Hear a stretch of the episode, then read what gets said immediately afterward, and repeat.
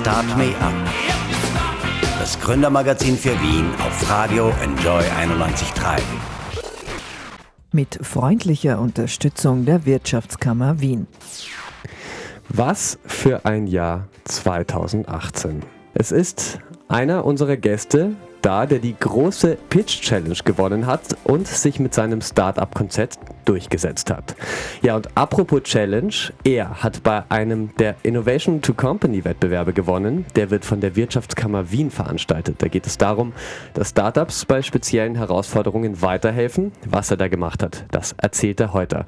Ja, und ein weiterer Gast, der war mit Elektrorollern erfolgreich.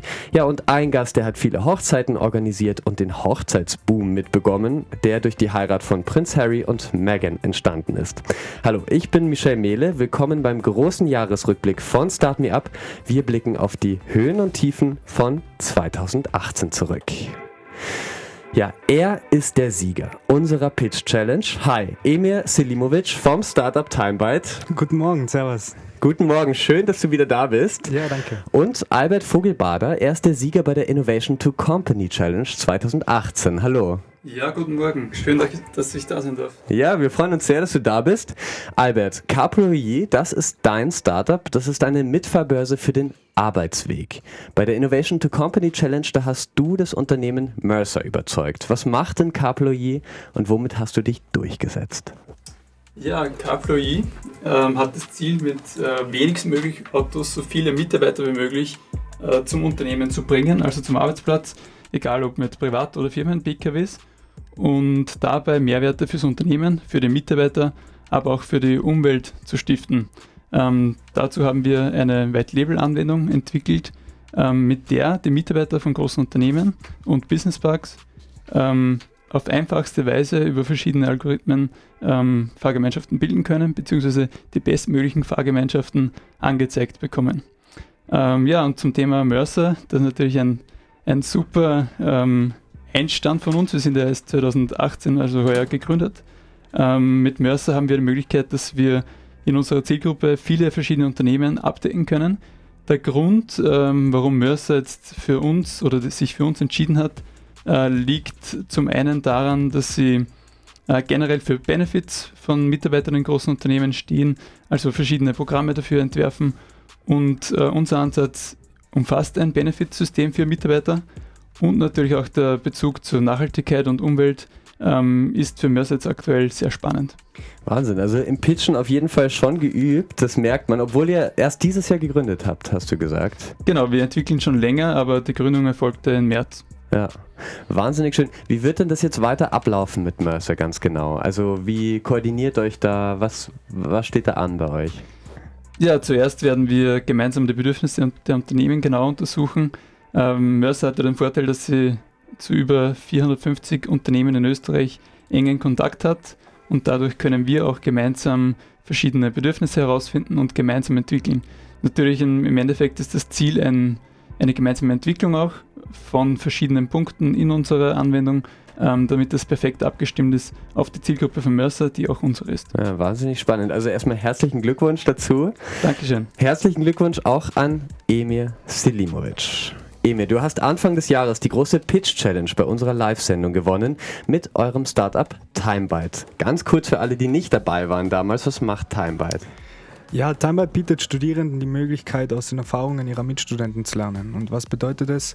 Jeder kennt es, man will eine Prüfung machen und hat einfach keinen Schimmer, wie man anfangen soll. Wie lange sollte man lernen, mit welchen Unterlagen, man muss die Vorlesung jetzt wirklich besuchen. Die ganzen Fragen beschäftigen einen. Wir haben einen Kreislauf bildet quasi, wo Studierende die ganzen Informationen auf einen Blick finden können, ohne in Foren und Facebook-Gruppen stundenlang danach suchen zu müssen. Und das Coole daran ist, die ganzen Daten entstehen von den Studierenden selbst, die die Prüfung schon absolviert haben. Ja. Super spannend. Genau. Was hat sich seit der Pitch Challenge jetzt bei euch getan? Damals hast du das ja noch vorgetragen, genau. Auch vieles, was eure Pläne sind für 2018. Was ist davon vielleicht auch passiert? Ja, bei uns ist vieles passiert. Ja. Wir haben eben mittlerweile 5000 Nutzer auf der Plattform. Wir sind auf fünf Unis und zwei weitere sind gerade im Onboarding-Prozess. Und wir haben erfolgreich im Oktober unser Employer Branding auf den Markt gebracht. Ja. Also wir finanzieren die Plattform erstmals. Das yeah. ist für uns ein Riesenschritt. Ja. Sehr und schön. wir haben erste große Partner an Bord und genau, wir planen viel für nächstes Jahr. Schauen wir mal, was die Zukunft noch so bringt, aber wir sind optimistisch. Ja, sehr cool. Ich würde ganz gern wissen, weil wir ja schon Ende 2018 haben, wie blickt ihr denn auf dieses Jahr zurück? Wie war das jetzt für euch aus unternehmerischer, aber vielleicht auch aus persönlicher Sicht? Emil, fangen wir mal bei dir an. Also aus unternehmerischer Sicht sind Sachen passiert, die man nicht einmal erträumen hätte können. Ja. Ähm, wir sind da, wo wir eigentlich, ja keine Ahnung, wir hätten es uns wie gesagt nicht einmal erträumt, da zu stehen, wo wir heute sein. Und für das sind wir extrem dankbar und ich glaube, das ist eine mega Teamleistung, was wir da geschafft haben. Und persönlich, ich bin glücklicher denn je und ausgelaugter denn je, aber man muss irgendwie Zeit reinstecken, aber persönlich läuft super, eben familiär, freundschaftlich, Beziehung, alles perfekt. Ach, richtig schön. Ja. Ach, das ist schön. Das wird ein tolles 2018. Aber wie ist bei dir? Es hat ja jetzt auch schon mal nicht so schlecht geendet mit der Innovation to Company Challenge. Ja, also das ganze Jahr war schon sehr erfolgreich, ja, von Anfang an, von der Gründung jetzt unternehmerisch ähm, bis jetzt. Und also es kann nur so weitergehen. Ja. Oder wenn es so weitergeht, wäre es natürlich perfekt. Ähm, persönlich äh, geht es mir ähnlich. Viel zu tun, viel mhm. Arbeit natürlich. Ähm, aber das macht nichts, weil die Motivation ist riesig und mhm. ähm, ja, persönlich kann es genauso weitergehen. Ach schön. Wird es denn eine verdiente Weihnachtspause? Eine kurze vielleicht, aber. Ja, verdient, ähm, glaube ich auf alle Fälle. Ähm, kurz wird sie wahrscheinlich auch. Ich würde gern ganz kurz mit euch auf 2018 zurückblicken, auf ein, zwei Themen, die wichtig waren in diesem Jahr, was euch dazu einfällt. Das allererstes, der Tod der Cranberries Frontfrau Dolores O'Riordan im Jänner. Erinnert ihr euch an Hits wie Zombie? Nicht Emir, nicht so ganz. Du, Dolores O'Riordan mm. Rings? Aber Im, Im Unterbewusstsein vielleicht. Okay, na gut. Zur Erinnerung spielen wir dann vielleicht noch äh, ihren Hit Oh to My Family, den hören wir gerade schon im Hintergrund. In diesem Jahr wurden auch zwölf eingeschlossene Jungen und ein Trainer eines Fußballteams aus einer Höhle in Thailand gerettet. Bei den Rettungsarbeiten ist leider ein Taucher gestorben. Habt ihr das mitbekommen? Ja, das war natürlich groß in den Medien und ja. auch verfolgt. Es hat immer wieder die Updates gegeben und ähm, für diesen Fall eigentlich sehr trotzdem sehr erfreulich, dass die zumindest die Jungen alle gerettet werden konnten. Ja, das stimmt. Dieses Jahr jährt sich auch zehn Jahre die Pleite der Bank Lehman Brothers. Emir, hat, hast dich, hat dich das verfolgt? Irgendwie hat dich das beschäftigt? Also, dass es schon zehn Jahre sind, wundert mich gerade selber, aber ja. viel mitkriegt davon habe ich, ja. Also durch die Bücher, weil ich viel Bücher lese in letzter Zeit, kriegt man sehr viel davon mit, aber das zehn Jahre sein ist schon ja, heftig. Ja. Liest du sehr viel Business-Bücher? Holst du dir da ja, gute generell, Tipps? Ja. ja. Was ist vielleicht eine Empfehlung äh, für den, fürs Weihnachtsgeschenk? Ähm, was ich voll empfehlen kann, ist Scrum, vom Gründer von Scrum selbst, weil da lernt man nicht nur über die agile Projektmanagement was, sondern auch wirklich, wie man effizient arbeitet arbeitet und wie, wie man sich Zeit spart. Und ich glaube, das ist vor allem in einem Startup das Wichtigste. Vor allem bei TimeBuy, das ja darauf ausgerichtet ist, Zeit zu sparen. so ja, ja diesen Film kennen viele von uns, der neue Mission Impossible Film MI6 mit Tom Cruise war im Sommer in den Kinos zu sehen. Albert, warst du dabei? Also ich habe den Film nicht gesehen, habe aber die Dreharbeiten zu einem Mission Impossible mal in Wien gesehen mhm. bei der Oper. Ah, da warst du live dabei? Da war ich dabei, aber nur als Zuschauer. Ja, wer weiß, vielleicht im Hintergrund? Vielleicht. Sieht man den Albert? Tja, das hier im Hintergrund ist Drake. Diesen Sommer hat er einen absoluten Rekord geschafft. Sein Album Scorpion hat im Juli den Streaming-Rekord aufgestellt. In nur einer Woche wurde das fünfte Album weltweit mehr als eine Milliarde Mal gestreamt. Emir, ein Drake-Fan, warst du dabei bei einigen Klicks von diesen eine Milliarden? Kann gut möglich sein, ja. ja. Also Drake hey, sehr gern und sehr oft. Und ich vergönn's ihm. Also ich glaube, der ist hart dran das Ganze ja. umzukrempeln, na, gescheit. Also gut gemacht, Drake. Vielleicht ja. hört er zu, man weiß ja. nicht. Ja, man weiß nie. Muss er sich vielleicht übersetzen lassen, aber. vielleicht. Tja, in Österreich sehr hohe Wellen hat geschlagen natürlich auch Bones MC und Raf Camora. Die haben im Oktober die deutschen und die österreichischen Charts geowned sozusagen. Hört ihr deren Musik auch? Die ist ja ein bisschen rougher als Drake, sag ich ja, mal. Ja, voll. Ja, na, Raf Camora höre ich ab und zu. Und das Coole ist ja, ich glaube, er hat Wiener Wurzeln. Ja, also genau. 14. 5 Haus. Ja, das ja, ist genau. ganz cool, wenn man so ja, Wien. ein bisschen Bezug, ja, voll. ein bisschen daraus geht und bekannt wird. Das ist sehr schön. Wie schaut es jetzt aus bei euch mit 2019? Welche Pläne habt ihr? Vielleicht Albert. Also bei uns unternehmerisch natürlich ganz stark die Kooperation mit Mercer. Ähm, wir sind schon äh, im Vertrieb, unser Produkt ist schon live, das heißt, wir haben auch schon Kunden und Umsätze. Mhm. Das wollen wir im Jahr 2019 noch stärker ausbauen und natürlich die, das Produkt weiterentwickeln an die Kunden anpassen und, und wachsen. Ja, mehr Unternehmen vielleicht noch ins Boot holen, die euren Service nutzen. Genau. Ja, auf jeden Fall. Genau. klar. Emir, bei euch sind noch mehr Unis auf dem Plan oder? Ähm, genau, bei uns ist, also wir planen 2019 den Schritt in die Dachregion raus, nach Deutschland. Das ist der große Schritt, den wir im Oktober wagen wollen. Ja. Und bis dorthin wollen wir unbedingt Product Market Fit erreichen, also dass wir eine Plattform haben, die auf jeder Uni funktionieren wird. Mhm. Und genau, damit wir dann den erfolgreichen Schritt nach Deutschland wagen können. Wahnsinn. Da braucht man wahrscheinlich auch eine Menge Kapital. Daran wird vielleicht gearbeitet jetzt gerade. Ja, genau, eben wie gesagt, wir haben erfolgreich das Employer Branding auf den Markt gebracht. Da haben wir jetzt Kunden und Partner, die mitmachen und das Geld natürlich reinvestieren wir gleich rein und schauen, dass das Ganze auf Vordermann kommt. Okay, wow. Also Timebyte das und Caploy, diese beiden Startups, die haben einiges vor 2019. Ja, jetzt steht vor allem erstmal Weihnachten an und Silvester. Wie ist das bei euch? Wird das noch eine kurze, kurze ja, Pause? Verschnaufpause wird es auf jeden Fall geben. Was genau ich machen werde und wo ich sein werde, das weiß ich noch nicht. Aber Ja. ich weiß, dass ich mir mal ein paar Tage Auszeit nehmen werden muss und will. ja, das ist auch wichtig, auf jeden Fall. Bei dir auch vielleicht mit der Familie, ähm, Genau, Weihnachten immer mit Familie und Silvester dann mit der Freundin. mit dem Auto ins kleine Dorf, quasi Genau. zur Familie und dann Genau. Silvester weiter. Start Me Up, das Gründermagazin für Wien. Business-Tipps aus der Wirtschaft auf Radio Enjoy 91.3. Ja, der Tischler, der einen Kasten für das Schlafzimmer herstellt. Der Schuster, der Schuhe nach Maß macht. Das Handwerk, das hat große Tradition in Österreich. Um diesen Bereich im Konkurrenzkampf mit anderen Anbietern zu unterstützen, hat die Wirtschaftskammer Wien heuer eine große Aktion gestartet. Und wir freuen uns, Maria Smodic-Neumann bei uns begrüßen zu dürfen. Sie ist die Spatenobfrau für Handwerk. Guten Tag. Guten Tag, hallo. Schön, dass Sie bei uns sind. Ja, danke für die Einladung. Ja, sehr gerne. Früher, da hieß es ja, Handwerk hat goldenen Boden. Heute gibt es starke Konkurrenz für klassische Betriebe. Wie sehen Sie denn die Zukunft des Handwerks? Also ich, äh, ich glaube, dass die Zukunft noch nie so gut war für das klassische Handwerk. Ähm, ich glaube, wir haben diesen, diesen Talboden wirklich durchschritten, ähm, weil auch seitens der Konsumenten ein ganz anderes Bewusstsein äh, entstanden ist. Da spielt Regionalität äh, ein großes Thema. Ähm, da spielt auch Nachhaltigkeit, das heißt äh, nicht mehr so viel wegschmeißen, sondern eher vielleicht ein Möbel wieder restaurieren lassen.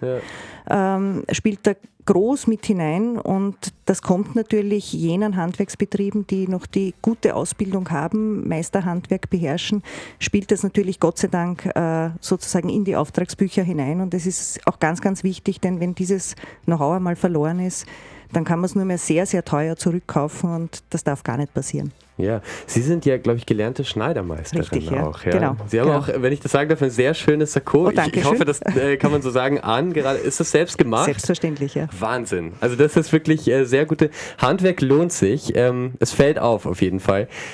Und natürlich ist es vielen bewusst, das ist auch jetzt gerade in dieser Weihnachtsgeschenksaison so, dass Holzspielzeug groß im Trend liegen soll. Merken Sie schon, dass man sich auch so ein bisschen zurückbesinnt auf verlässliche Arbeit, sage ich jetzt einmal. Also ähm, ich kann es aus dem, aus dem eigenen Betrieb natürlich sagen, ähm, dass äh, eher wieder Altes äh, neu umgebaut wird zum Teil. Ja. Also ich habe ich hab zum Teil Stoffe aus den 60ern oder Jacken aus den 60er Jahren in der Hand, die ich komplett zerlege und, und mit einem heutigen Schnitt wieder versehe.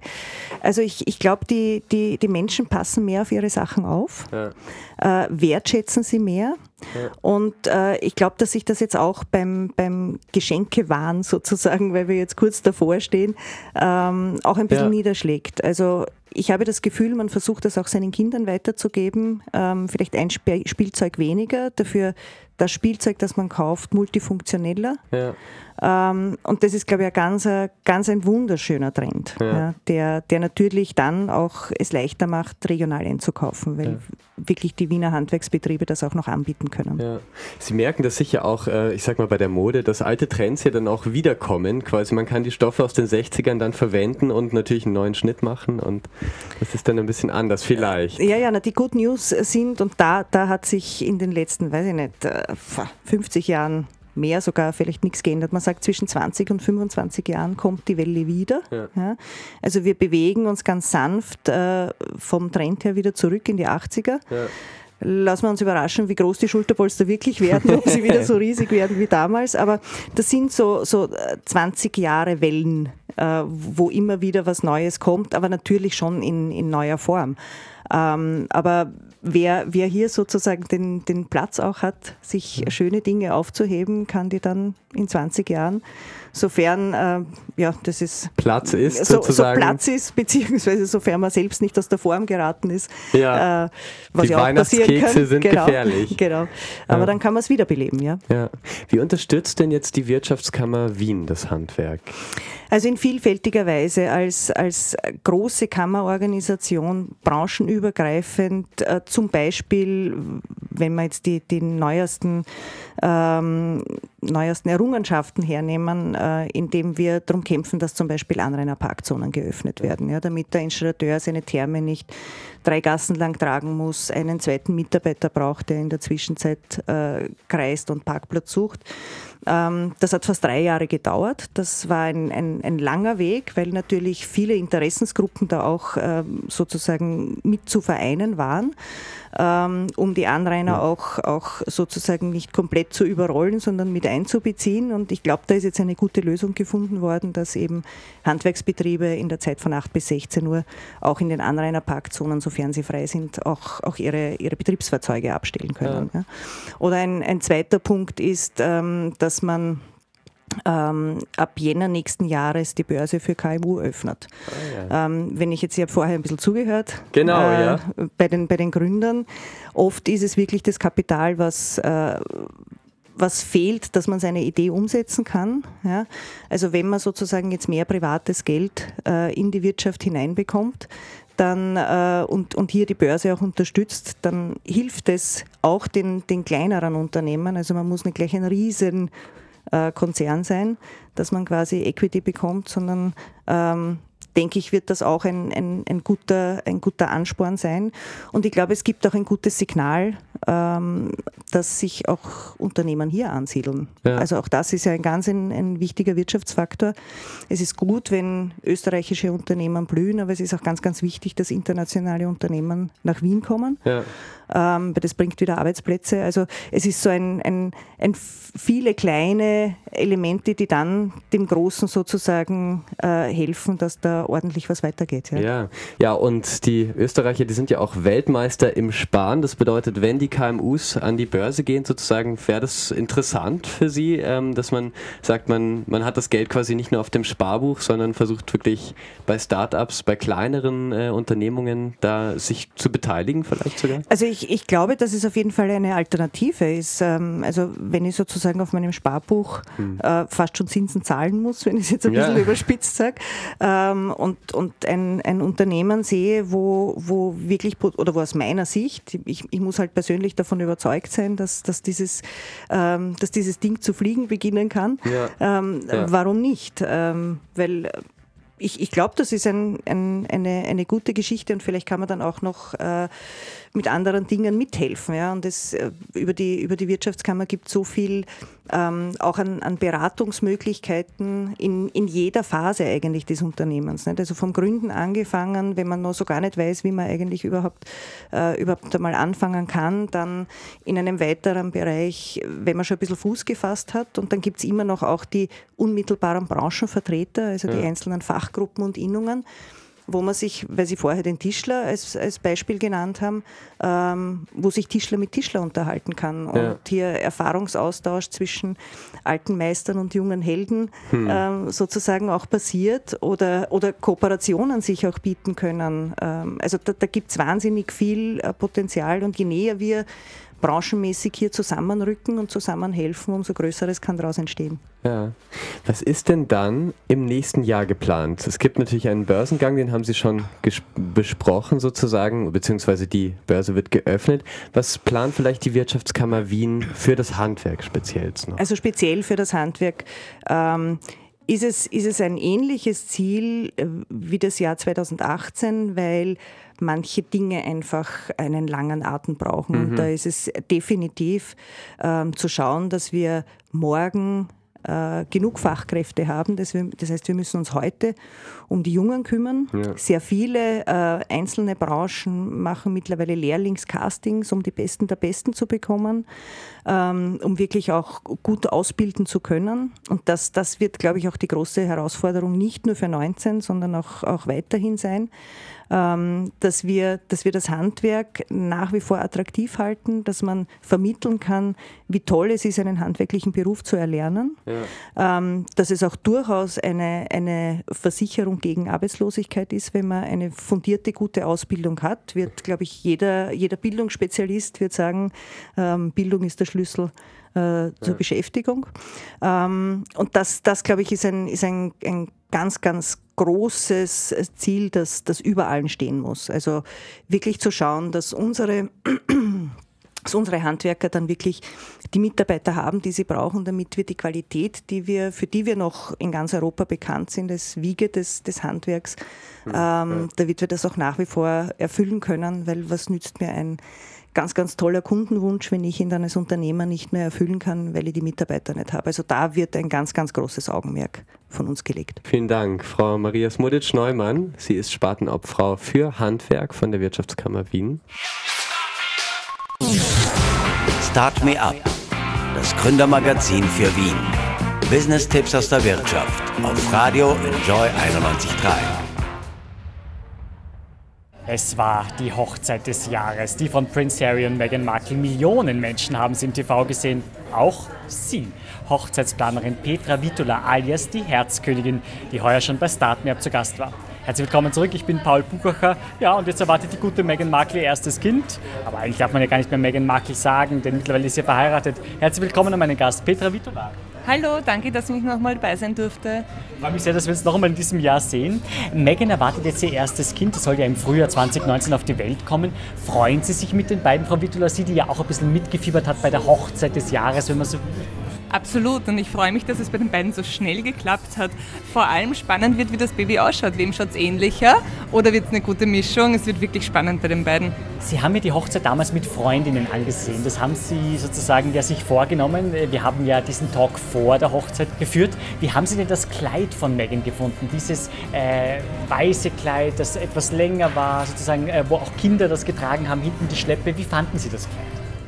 Also ist es jetzt das Kleid von Givenchy, das sie bei der, ähm, bei der Trauung anhatte, ähm, fand ich das großartig. Es war schlicht, elegant, es war zeitlos.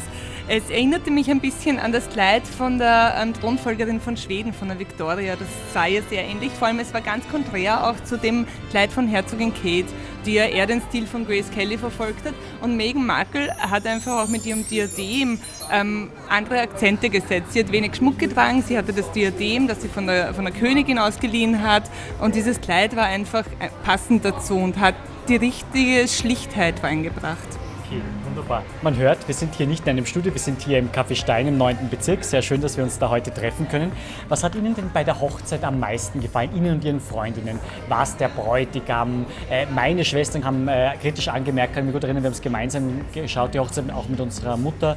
Und sie haben sehr schnell kritisch angemerkt, warum sagt er denn am äh, Altar nicht zu ihr, dass es gorgeous, also wunderschön ausschaut? Warum sagt er ein schlichtes Hi zu ihr? Was ist Ihnen denn von der Hochzeit hängen geblieben? Was hat Ihnen gefallen? Also mein absolutes Highlight war wirklich Prince Harry und zwar als direkt bei der Trauung, als sie in der Kirche waren und er eine Träne weggewischt hat und diese Emotionen waren so berührend für mich, vor allem von einem Prinzen, ähm, großartig. Ja, einfach nur wunderschön. Wunderbar. Ich glaube, Sie haben sich einen netten Mädels-Tag äh, gemacht und haben ein bisschen einen Shampoos geköpft. Also ich glaube, so war es ein bisschen in die Richtung. Ja, genau, genau. Oder zwei. Kann auch sein, ja, sehr schön. Äh, die Ehe für alle ist ja fix, weil wir gerade von Hochzeit reden. Wie sehen Sie denn das, dass sie jetzt mit Jänner 2019 auch in Österreich kommt, weil ja der Gerichtshof gesagt hat, das muss auch in Österreich kommen. Äh, das könnte ja auch mehr Kundschaft bringen, ja? wenn sozusagen für sämtliche Geschlechter die Ehe offen ist, sozusagen, könnte es doch auch sozusagen mehr Heiratswillige geben, oder? Ich hoffe. Ähm, ich finde es einen großartigen Schritt für Österreich. Es ist einfach fortschrittlich und endlich kommt in Österreich eben dieser, dieses neue Jahrtausend. Wir kommen endlich an in diesem neuen Jahrtausend, wo einfach mehr Möglichkeiten sind, auch für gleichgeschlechtliche Paare.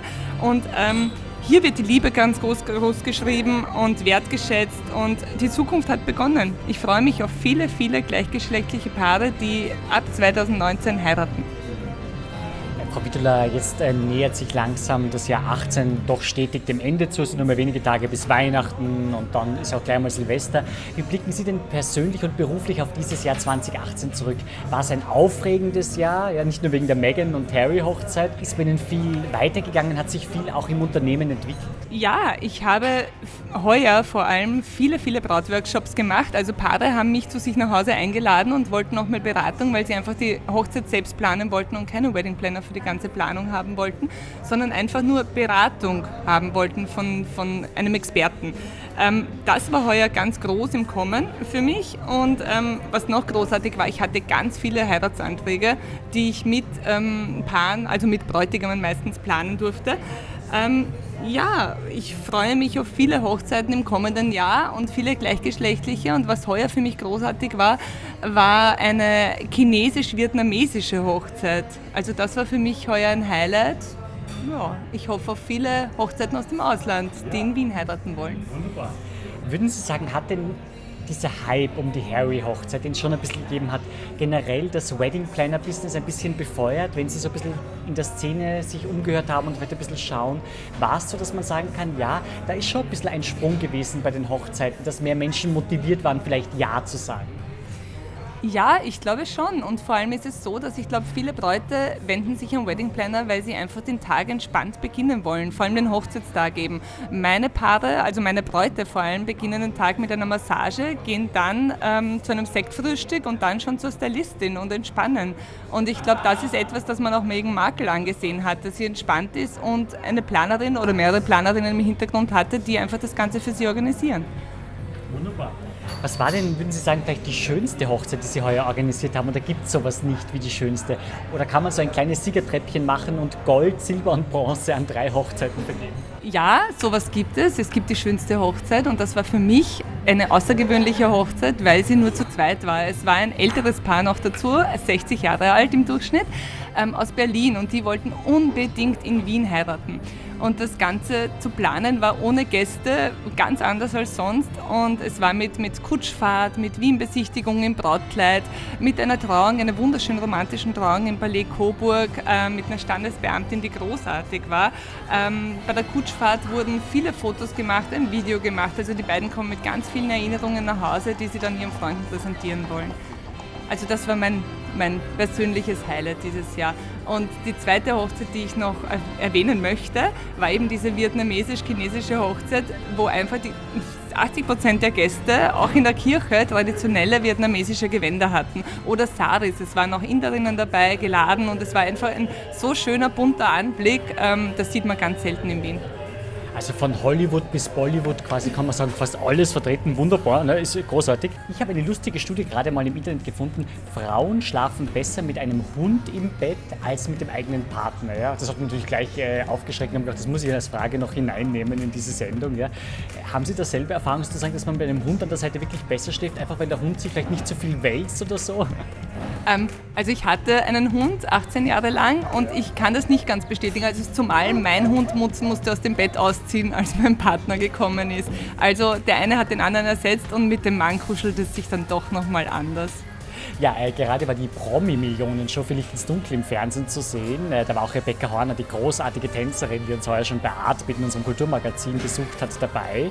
Und es gibt immer noch ein nettes Facebook-Video mit ihr zu sehen, wo ich sozusagen von ihr Schwanensee erlerne. Ja, zumindest ein bisschen, ja, also sehr nett, ja. Äh, das ist äh, sehr nett geworden, diese Aufnahme.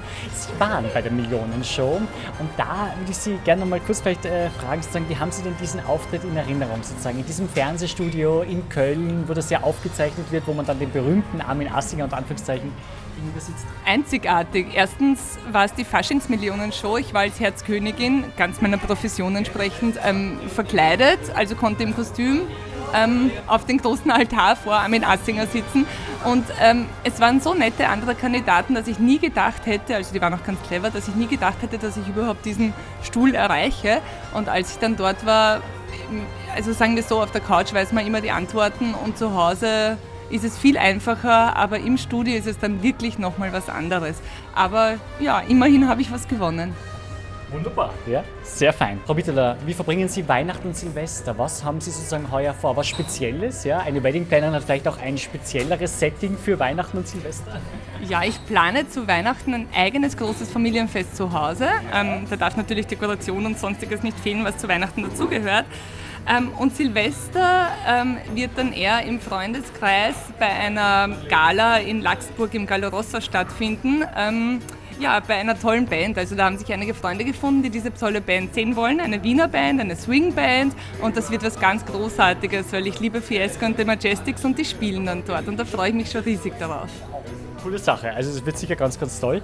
Wie sehen denn Ihre Pläne für 2019 aus, Frau Wittler? Was nehmen Sie sich vor als Herzkönigin? Wie wollen Sie vielleicht auch Geschäftsfelder erweitern? Was nehmen Sie sich vor?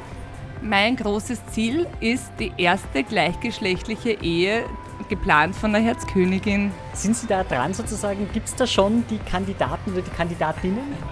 Nein, leider noch nicht, aber ich hoffe, es melden sich bald welche. Wir rufen jetzt quasi auch ein bisschen übers Radio auf. Man kann sich bei Ihnen äh, gerne bewerben, sozusagen, beziehungsweise man kann sich äh, sozusagen melden. Ähm, auf welcher Webseite sollte man denn sozusagen das machen? Wo kann man Sie sozusagen erreichen im Internet? www.herzkönigin.at. Wunderbar, okay. Ich danke nochmal herzlich fürs Gespräch, Petra Vitula. Schön, dass wir uns nochmal getroffen haben. Und gleich bei uns die spannende Talkrunde in unserem Haus, der FH Wien der WKW mit Star-Investor Hansi Hansmann und Michael Heritsch, Geschäftsführer der FH Wien der WKW, zum Thema neue Arbeitswelten. Unbedingt dranbleiben, das wird sehr, sehr interessant. Start Me Up. Das Gründermagazin der FH Wien der WKW. Herzlich willkommen, mein Name ist Andrea Heigl. Ich bin quasi in mehrerlei Hinsicht mit der FH verbandelt als Alumna, als Lehrende und auch ähm, quasi beruflich, weil ich bin äh, Senior Consultant bei der Agentur bei der Together und wir betreuen das Magazin Studio. Das ist ein Magazin, das die FH Wien vierteljährlich rausbringt.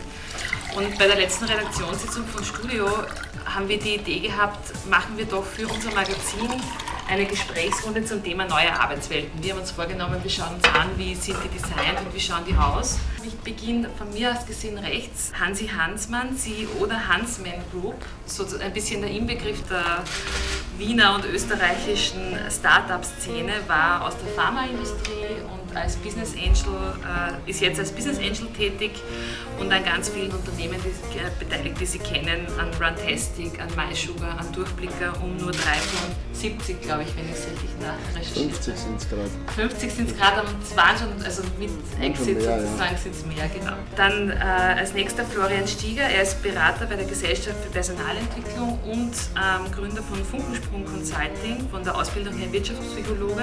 Unmittelbar rechts von mir sitzt Werner Kraus. Er ist äh, Senior Vice President und Bereichsleiter für Geschäftskunden bei T-Mobile Österreich. Links von mir sitzt Astrid Lassner. Äh, sie ist ähm, Head of HR Dach der PSEP Group. Ganz links äh, der Geschäftsführer der FH Wien der WKW, Michael Heritsch.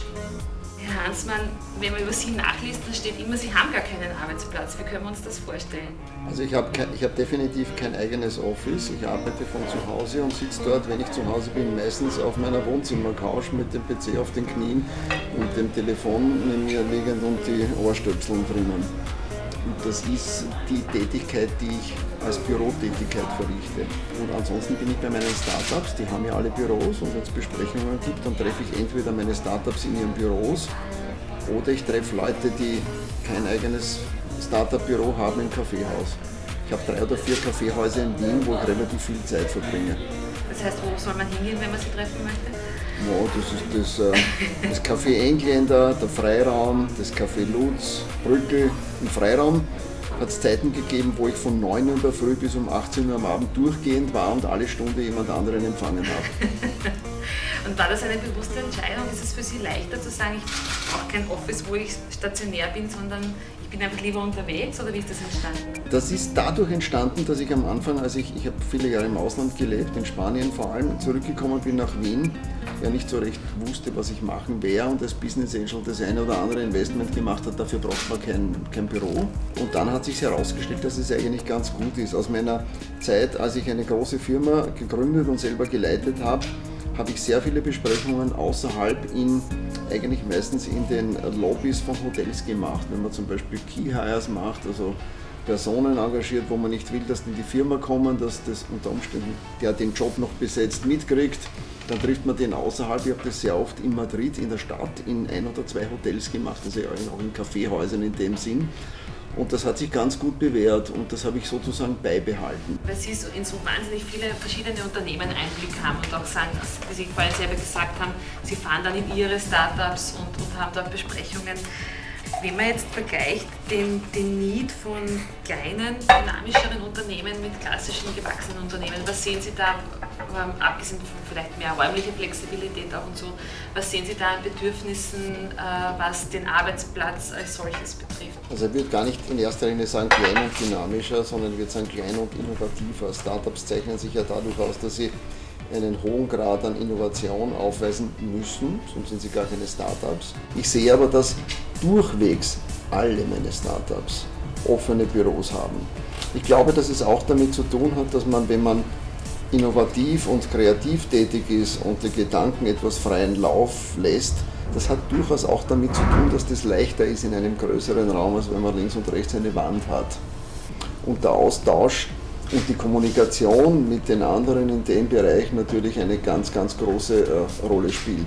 Daher haben die, ich glaube, die kleinen Firmen, die kleinen innovativen Firmen haben das modern gemacht. Es hat es immer schon gegeben, Großraumbüros.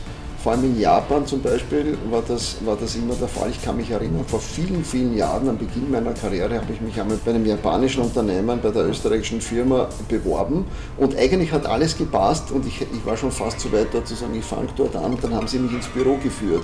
Und da war das so, das war ein riesengroßes Großraumbüro und zu alleroberst ist ein Japaner gesessen, wo keiner gewusst hat, welche Funktion der hatte. Und dann war der Geschäftsführer der österreichischen Tochterfirma und nach der Rangordnung einer nach dem mhm. anderen bis hin zum letzten, keine Ahnung, zur letzten Hilfskraft. Und das hat mich so abgeschreckt, dass ich gesagt habe, ich glaube, da gehe ich nicht her. Das also ist nicht, das, ist nicht, das, ist nicht das meine, dieses Hierarchische. Das ist auch natürlich heute nicht so. Die großen äh, Corporates, vor allem die, die gelernt haben, dass sie innovativer agieren müssen, kopieren natürlich zum Teil von den kleinen Startups das, was, sie, was dort zu lernen ist, zum Beispiel diese Büros. Ich habe auch einige, einige Startups, die keine fixe Arbeitsplätze, keine fixen Arbeitsplätze mehr haben. Ganz spezielles Beispiel ist da MySugar, das ist die Company, die wir voriges Jahr an Roche äh, verkauft haben. Die agiert aber weiterhin als selbstständige Einheit und bezieht gerade in diesen Wochen ein neues glaube 2000 Quadratmeter großes Büro auf einer Fläche mit unterschiedlichen Bereichen, wo niemand einen eigenen Arbeitsplatz hat. Herr Stieger, was raten Sie denn da Ihren Kunden in der Beratung? Ist das offene große Büro wirklich sozusagen die Antwort auf alle Fragen oder, oder ist das ist sozusagen geht der Trend schon wieder in eine andere Richtung? Was nehmen Sie da wahr? Ja, das knüpft direkt äh, eigentlich an, mhm. was Sie gesagt haben es ist ja nicht die Frage, habe ich ein Großraumbüro und dann setze ich alle rein und dann hoffe ich, das funktioniert, sondern es geht ja andersherum. Die Kultur oder die, die Organisationsform braucht entweder ein Großraum oder eben nicht. Und das ist, glaube ich, die zentralere Frage. Ne? Was, was brauche ich als Organisation, damit ich äh, wirksam arbeiten kann? Und das erlebe ich oft, dass zuerst die Architektur da ist und dann äh, geschaut wird, ob das, ob das auch greift oder nicht. Mhm. Na, idealerweise erobern sich die Mitarbeiter ihre Räume selber. Das ist nur meistens mit dem Rechenstift nicht ganz leicht machbar. ja, aber das wäre der beste Weg. Ja. Und das sieht man ja gerade bei jungen, dynamischen Organisationen, die, die, erobern sich das, die holen sich das, was sie brauchen und richten sich das so her, wie sie es brauchen. Mhm. Das in einer großen, saturierten Organisation vorzuschlagen, erzeugt Kopfnicken, äh, in der Realisierung wird es dann ein bisschen schwieriger. Ungefähr 25 meiner Startups sind so groß, dass es schon andere Gesellschafter gibt und wir offizielle Beirats- oder Board-Meetings haben. In all diesen 25 Firmen habe ich am Konferenztisch meinen Sessel. Und ich bin total irritiert, wenn ich reinkomme und es sitzt jemand anderer auf meinem, auf meinem Sessel. Und es geht sogar so weit, dass ich in den Kaffeehäusern, wo ich gesprochen habe, nach Möglichkeit an denselben Tisch stehe. Also Sie sind ein nomadisches Gewohnheitstier. Ja, also dass ich einen absolut wechselnden Arbeitsplatz hätte, ich glaube, das müsste ich mich erst gewöhnen. Ich bin wahrscheinlich nicht so wahnsinnig gut geeignet dafür.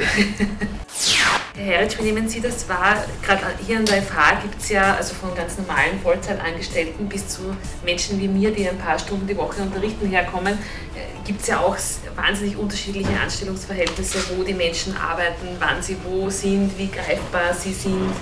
Wie gehen Sie damit um, das auch zu managen? Ich stelle mir das gar nicht einfach vor, weil Sie können ja nicht dann jederzeit sagen, ich gehe jetzt dort und dort hin und, und rede mit dem oder versuche den irgendwie zu, anzutreffen irgendwo. Ja, das ist natürlich eine gewisse Umstellung, aber die Umstellung beginnt schon früher. Ne? Die beginnt damit, äh, mit einem Kontrollverlust. Ne? Mhm. Und wenn ich jetzt wen suche, 99% erreiche ich über Sende. Also bei uns gibt es kaum einen Mitarbeiter, der kleine Firmenhände hat äh, und damit erreicht man sie. Wenn das einmal nicht klappen sollte, funktioniert E-Mail immer. Ich verbringe auch ganz viel Zeit außerhalb des Hauses und mein Büro ist der Laptop oder das Handy. Also meistens genügt das Handy. Und wenn ich da bin, bin ich halt immer in Besprechungen. Das heißt, mein Büro ist praktisch ein Besprechungszimmer. In meinem Büro gibt es auch einen großen Besprechungsraum für acht Personen. Da versuche ich mich wirklich jedes Mal woanders hinzusetzen. Das sorgt zwar für ziemliche Irritationen manchmal bei den Kollegen, aber mir ist das wichtig. Ich halte das gar nicht aus. Mhm. Also da habe ich komplett. Also wenn Sie beide hin und wieder gemeinsam Besprechungen hätten, wäre es echt spannend, oder? Also da muss, immer, muss immer vor ihm dort sein, damit er den Sessel wegnimmt. Ja, bei Verloben lassen wir dann nicht, Also wir haben es gesagt, ihr habt ähm, 350 Mitarbeiter oder bist HR-Chefin von 350 Mitarbeitern. Ähm, das heißt, du bist natürlich sehr viel mit dem Thema Recruiting beschäftigt. Was muss man da als Unternehmen auch bieten, damit es den Leuten nicht geht wie dem Herrn Hansmann, der ins Büro reinmarschiert und sagt, da will ich auf keinen Fall arbeiten. Also wie versucht sie das zu lösen? Äh, was wir mitbekommen haben, was den Bewerbern sehr wichtig ist und was äh, auch äh, zu unserer Unternehmenskultur passt, ist vor allem selbstständiges Arbeiten. Nicht Micromanagement, sondern dass man einfach ein Ziel vorgibt und die Mitarbeiter, sei es jetzt durch agile Arbeitsmethoden, ähm, ähm, selber den Weg bestimmen können.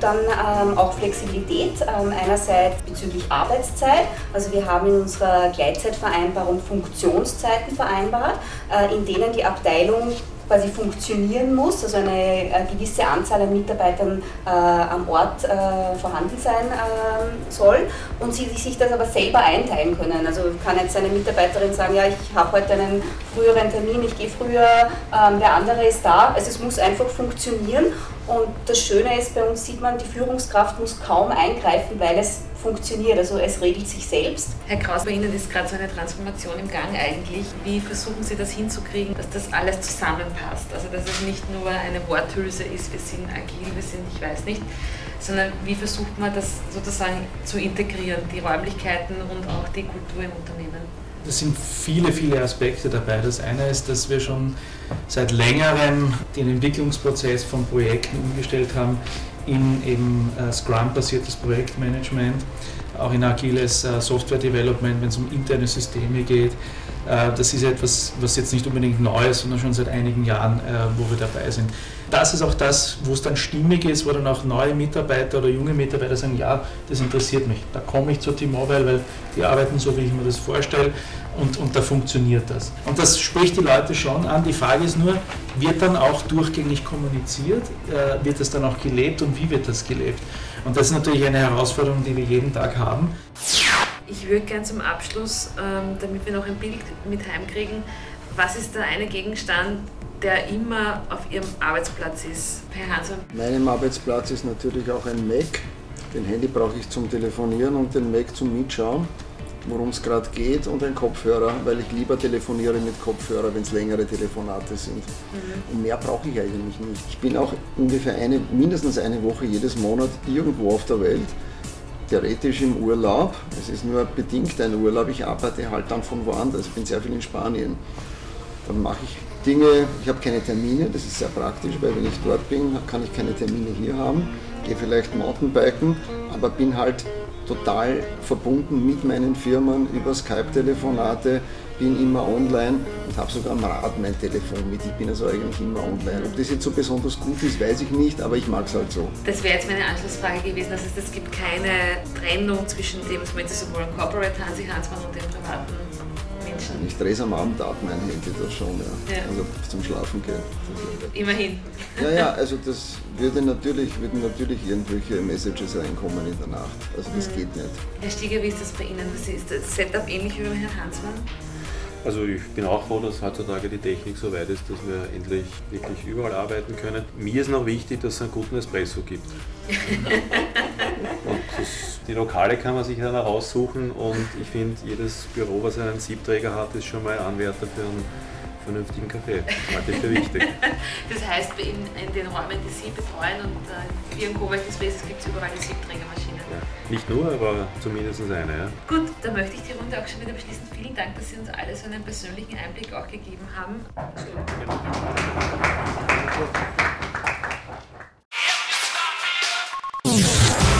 Start Me Up, das Gründermagazin für Wien. Business-Tipps aus der Wirtschaft auf Radio Enjoy 91.3. Und bei mir jetzt in der Telefonleitung, herzlich willkommen zurück, Paul Buchacher ist mein Name, Jonathan Gleixner vom Startup Go Urban.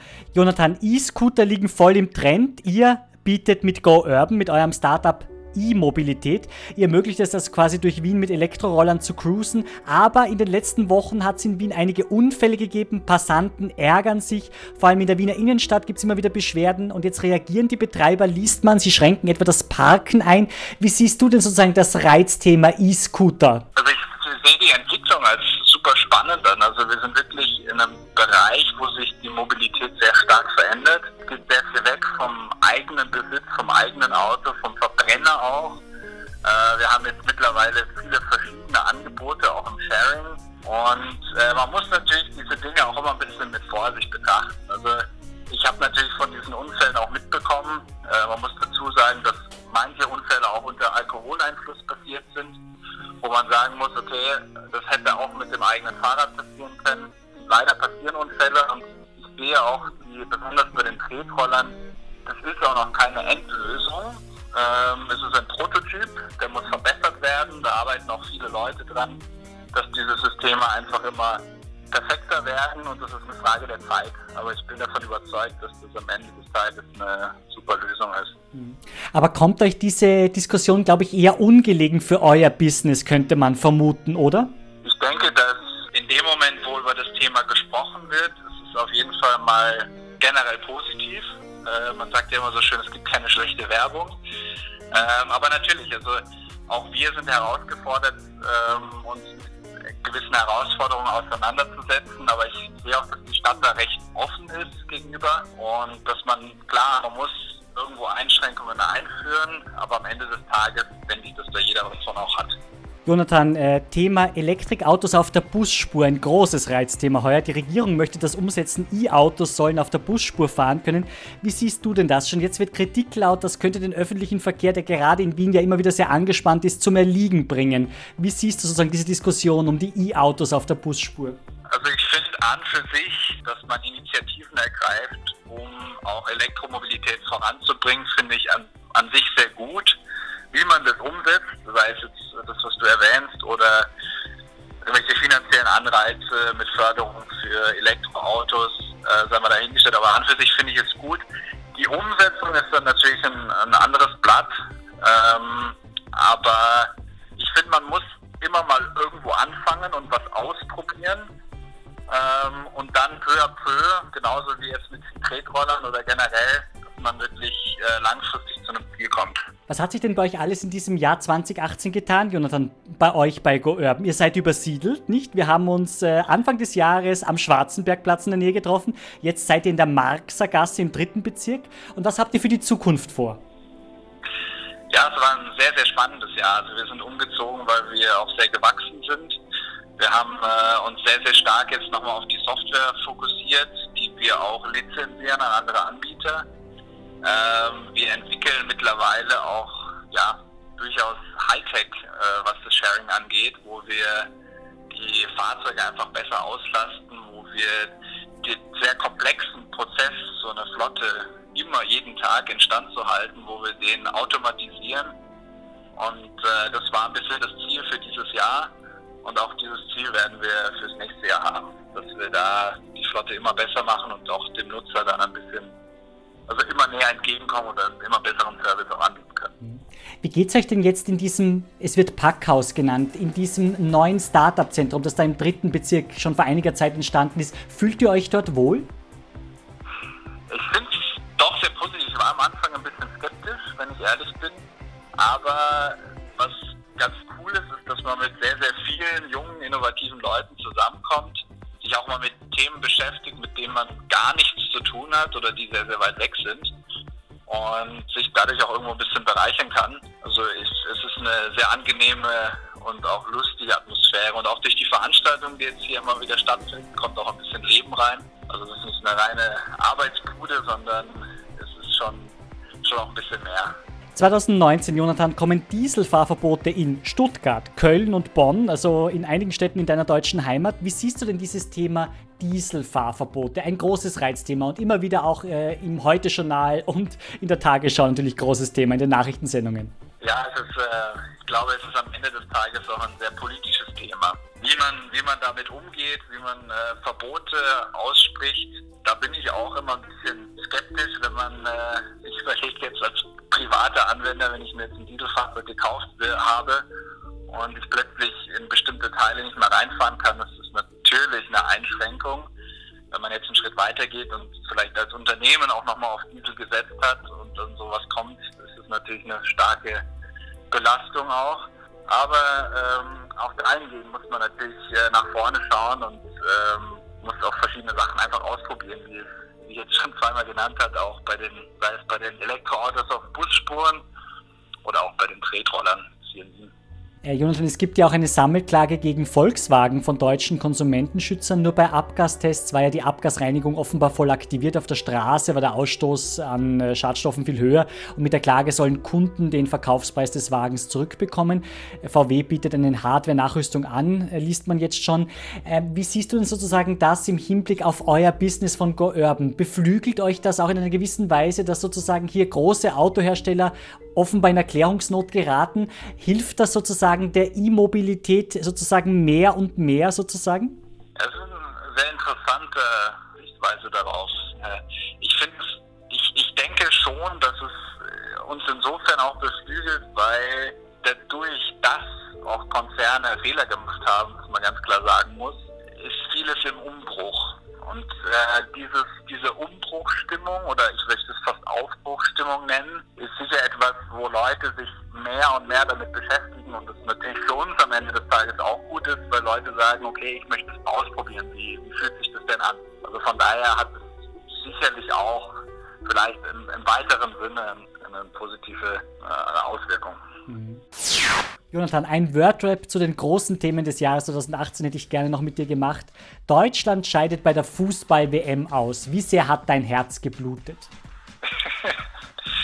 ja, schon schon sehr. Also ja, das geht fast einher mit dem ganzen Dieselskandal. Äh, dann kommt noch sowas dazu. Also im Moment ist irgendwo der Wurm drin. Aber man muss auch dazu sagen, wenn, äh, wenn man mal wirklich am Boden liegt, dann ist es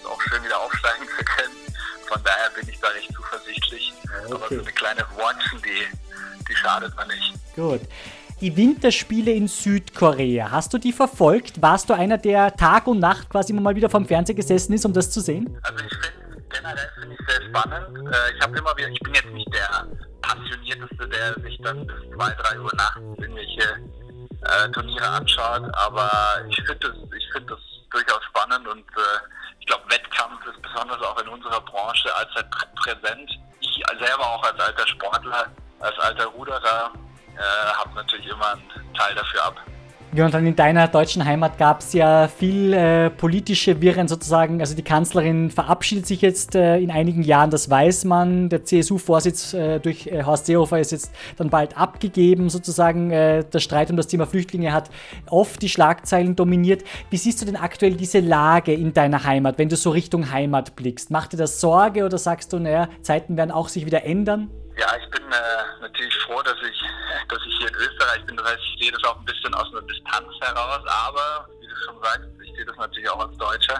Was heißt Sorgen? Ich denke, ähm, es wurden Sachen gut gemacht, es wurden Sachen schlecht gemacht. Es ist jetzt sicher auch Zeit für einen Wechsel. Aber ein Wechsel hat auch immer sehr viel Positives für die Zukunft. Vielleicht auch Negatives, aber ich bin da sehr optimistisch und von daher, ja, sie war jetzt lang genug an der am Drücker. Ich glaube, es wird Zeit für, für jemand anderen. Im Mai ist ja Filmproduzent Harvey Weinstein wegen sexuellen Missbrauchsvorwürfen von der Polizei in New York verhaftet worden. Dieses Thema Hashtag MeToo hat uns auch durch 2018 eigentlich stark begleitet. Ja? Wie siehst du denn das? Wird da auch in der Startup-Szene darüber gesprochen? Wie gehen Frauen und Männer miteinander um? Wo soll man behutsamer, vorsichtiger sein? Also ein allzeit präsentes Thema, äh, finde ich auch sehr wichtig, weil ähm, das sicher, ich, ich glaube, man unterschätzt das auch oft, das Thema. Es wird ein bisschen, teilweise wird sehr aufgebauscht, aber teilweise auch totgeschwiegen. In der Startup-Szene jetzt speziell, klar, man unterhält sich mal über die ein oder anderen Vorfälle, besonders wenn es zu solchen äh, dramatischen äh, Übergriffen auch kommt. Ja, dazu. Ja, und wie verbringst du denn Weihnachten und Silvester? Hast du ein bisschen Zeit runterzukommen oder ist man beim Startup sozusagen so ständig gefordert, dass es auch schwierig ist, sich solche Zeiten so ein bisschen zu nehmen? Ich glaube, man muss sich die Zeit nehmen. Also Weihnachten ist für mich auch immer, ich bin ein Familienmensch, Weihnachten ist für mich auch immer ein bisschen Zeit für die Familie. Also ein, zwei Tage werde ich mir sicher nehmen können, aber dann heißt es auch relativ schnell wieder, dass man zurück an die Arbeit muss, weil das Geschäft schläft nicht und die Konkurrenz auch nicht. Deswegen heißt es ein, zwei Tage ausspannen und dann geht es wieder weiter. Vielen Dank, Jonathan, fürs Gespräch. Wir wünschen euch bei Go Urban alles, alles Gute, auch für eure Projekte und einen schönen Jahresabschluss wünsche ich dir schon jetzt, gell? Dankeschön. Vielen Dank. Danke fürs Dabeisein. Wir wünschen schöne Weihnachten und einen guten Start ins neue Jahr. Servus. Start Me Up, das Gründermagazin für Wien auf Radio Enjoy 91.3. Alle Infos unter